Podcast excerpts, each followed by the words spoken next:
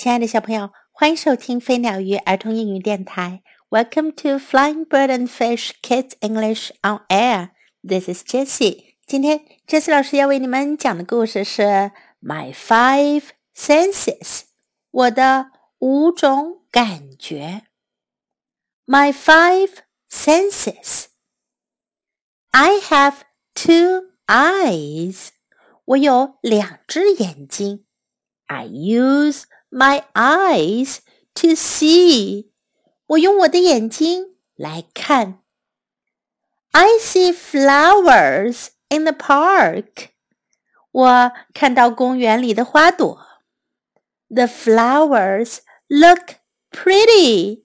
花儿看上去真漂亮。I have two ears.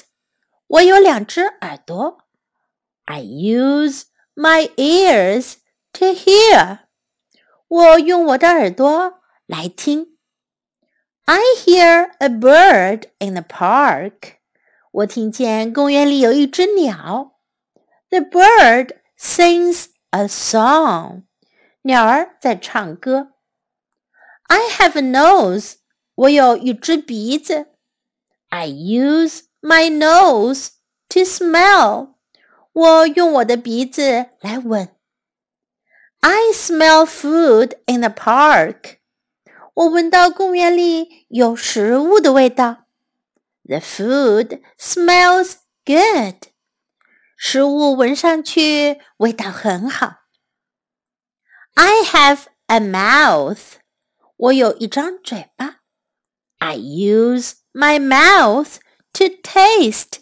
我用我的嘴巴去品尝。I taste ice cream in the park.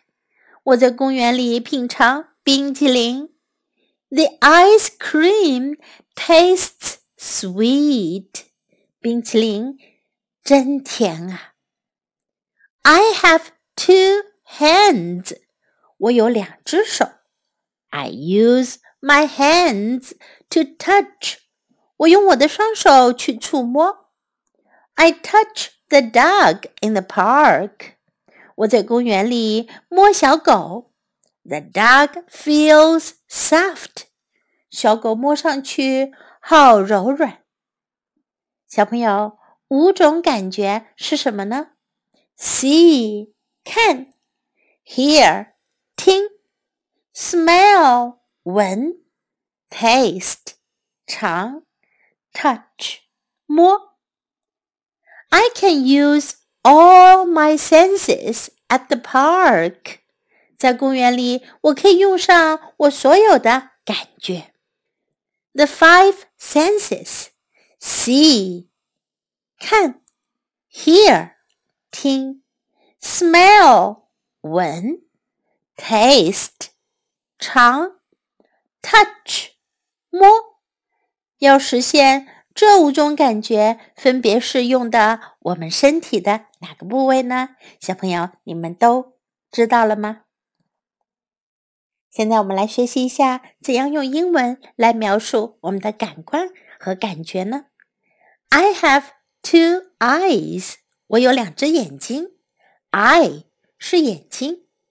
I have two eyes。I have two eyes。I use my eyes to see. 我用我的眼睛看，see 是看。I use my eyes to see. I use my eyes to see.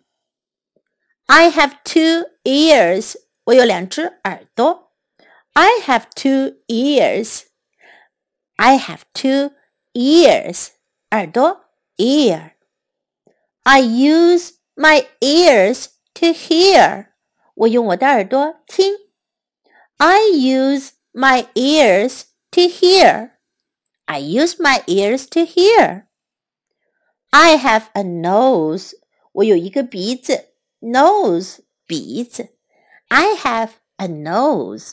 I have a nose. I use my nose to smell. 我用我的鼻子闻。I use my nose to smell. I use my nose to smell.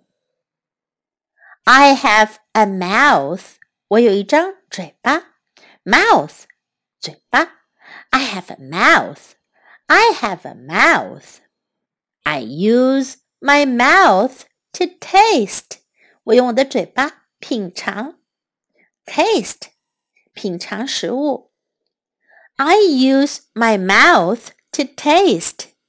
I use my mouth to taste. I have two hands. 我有两只手。I have two hands. I have two hands.